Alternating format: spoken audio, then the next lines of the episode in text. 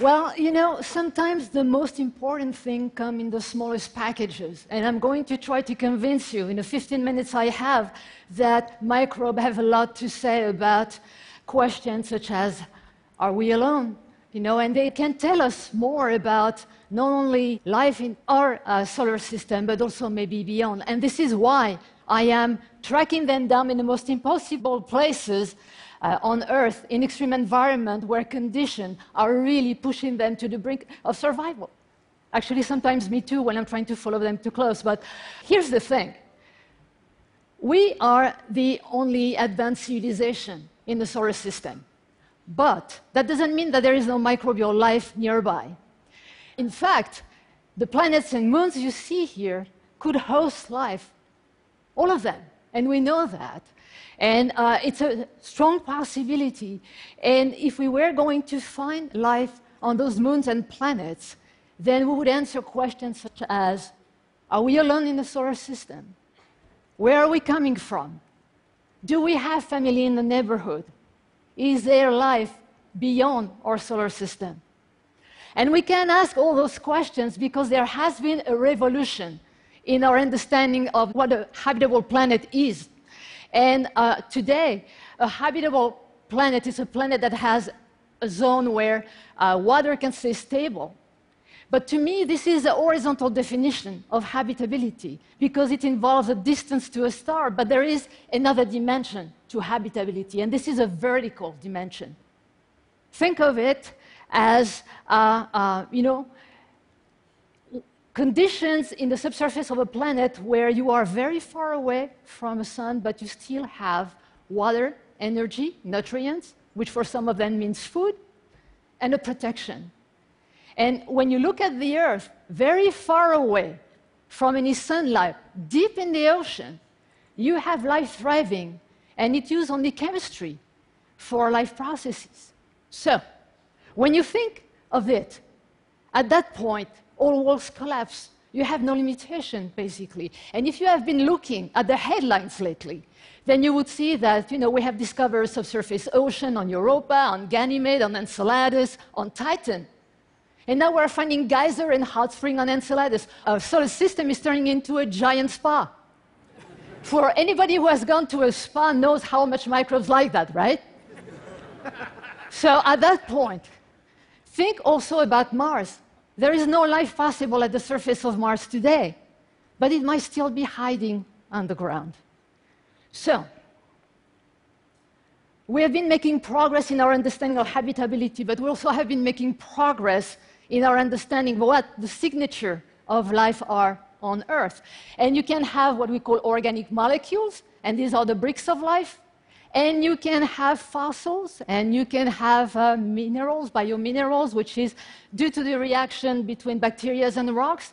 And of course, you can have gases in the atmosphere. And when you look at those tiny green algae on the right of the slide here, they are the direct descendant of those who have been pumping oxygen billion years ago in the atmosphere of the Earth. When they did that, they poisoned 90% of the life at the surface of the Earth. But they are the reason why you are breathing this air today. But as much as our understanding grows of all of these things, there is one question we still cannot answer, and this is where are we coming from? And you know, it's getting worse because we won't be able to find a physical evidence of where we are coming from on this planet. And the reason being is that anything that is older than 4 billion years is gone.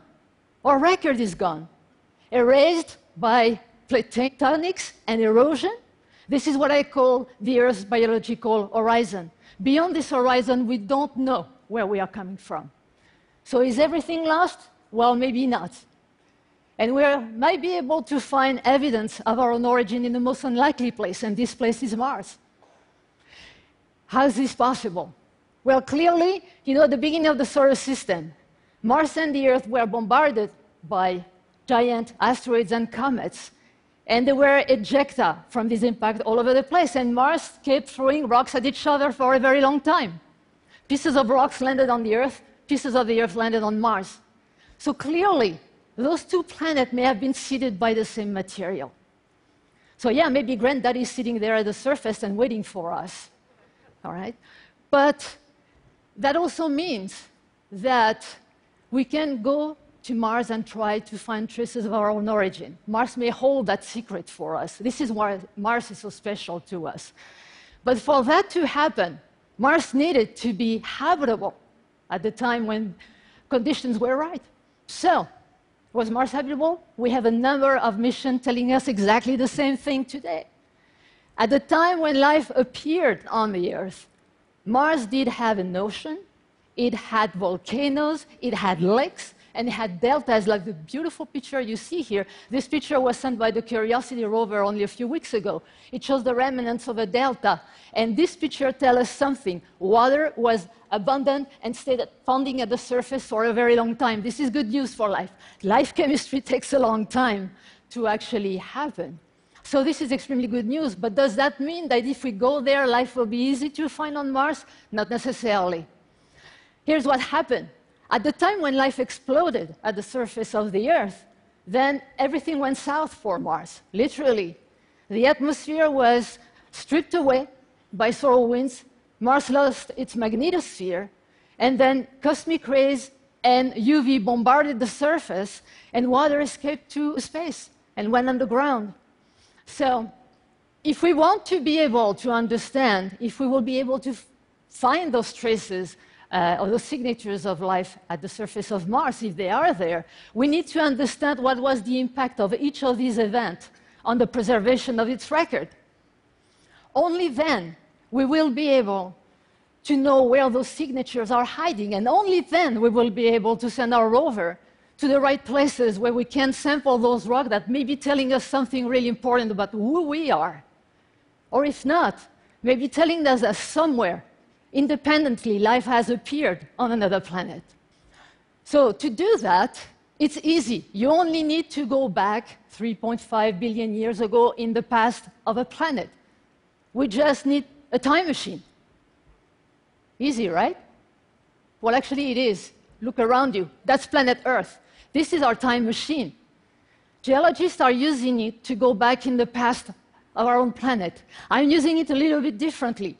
I use planet Earth to go in very extreme environment where conditions were similar to those of Mars at the time when the climate changed. And there I'm trying to understand what happened. You know, what are the signatures left? What is left? How are we going to find it? So for one moment now, I'm going to take you with me on a trip into that time machine. And now, what you see here, we are at 4,500 meters in the Andes, but in fact, we are less than a billion years after the Earth and Mars formed. The Earth and Mars would have looked pretty much exactly like that volcanoes everywhere, evaporating lakes everywhere, minerals, hot springs. And then you see those mounds on the shore of those lakes. They are built by the descendant of the first organism that gave us the first fossil on Earth. But if we want to understand what's going on, we need to go a little further. And the other thing about those sites is that exactly like on Mars three and a half billion years ago, climate is changing very fast and water and ice are disappearing. But we need to go back to that time when everything changed on Mars. And to do that, we need to go higher. Why is that? Because when you go higher, the atmosphere is getting thinner, it's getting more unstable, temperatures are getting cooler, and you have a lot more UV radiation. Basically, you are getting to those conditions on Mars when everything changed. So, I was not promising anything about the leisurely trip on the time machine. You are not going to be sitting in that time machine. You have to haul a thousand pounds of equipment to the summit of this 20,000 foot volcano in the Andes here. Uh, that's about 6,000 meters. And you also have to sleep on 42 degree slope and really hope that there won't be any earthquake that night. But when we get to the summit, we actually find the lake we came for. At this altitude, this lake is experiencing exactly the same condition as those on Mars three and a half billion years ago. And now we have to change our voyage into an inner voyage inside that lake. And to do that, we have to remove our mounting gears and actually don suits and go for it. But at the time we enter that lake, at the very moment we enter that lake, we are stepping back three and a half billion years in the past of another planet. And then we're going to get the answer we came for. Life is everywhere. Absolutely everywhere. Everything you see in this picture is a living organism. Maybe not so the diver, but everything else. Okay? But this picture is very deceiving. Life is abundant in those lakes. But, like in many places on Earth right now, and due to climate change, there is a huge loss in biodiversity.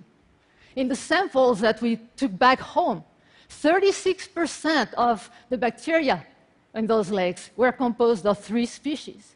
And those three species are the ones that have survived so far. Here's another lake, right next to the first one. The red color you see here is not due to minerals. It's actually due to the presence of a tiny algae. In this region, the UV radiation is really nasty. Anywhere on Earth, 11 is considered to be extreme. During UV storm there, the UV index reaches 43. SPF 30 is not going to do anything to you over there. And the water is so transparent in those lakes that the algae have nowhere to hide, really. And so they are developing their own sunscreen, and this is the red color you see. But they can adapt only so far. And then when all the water is gone from the surface, microbes only have only one solution left. They go underground. And those microbes, the rocks you see in that slide here, well, they are actually living inside rocks. And they are using the protection of the translucent of the rock to get the good part of the UV and discard the part that could actually damage their DNA. And this is why we're taking our rover to train them to uh, search for life on Mars in this area, because if there was life on Mars three and a half billion years ago, it had to, it had to use the same strategy to actually protect itself. Now, it is pretty obvious that going to extreme environment is helping us very much uh, for the exploration of Mars and to prepare missions. So far, it has helped us to understand the geology of Mars has helped us to understand the past climate of Mars and its evolution, but also its habitability potential. Our most recent rover on Mars has discovered traces of organics. Well, yeah, there are organics at the surface of Mars. And uh, it also discovered traces of methane. And we don't know yet if the methane in question is really from geology or biology. Regardless, what we know is that because of the discovery, the hypothesis that there is still life present on Mars today remains a viable one. So by now, I think I convinced you that Mars is very special to us. But it would be a mistake to think that Mars is the only place in the solar system that is interesting to find potential microbial life. And uh, the reason is because Mars and the Earth could have a common root to their tree of life.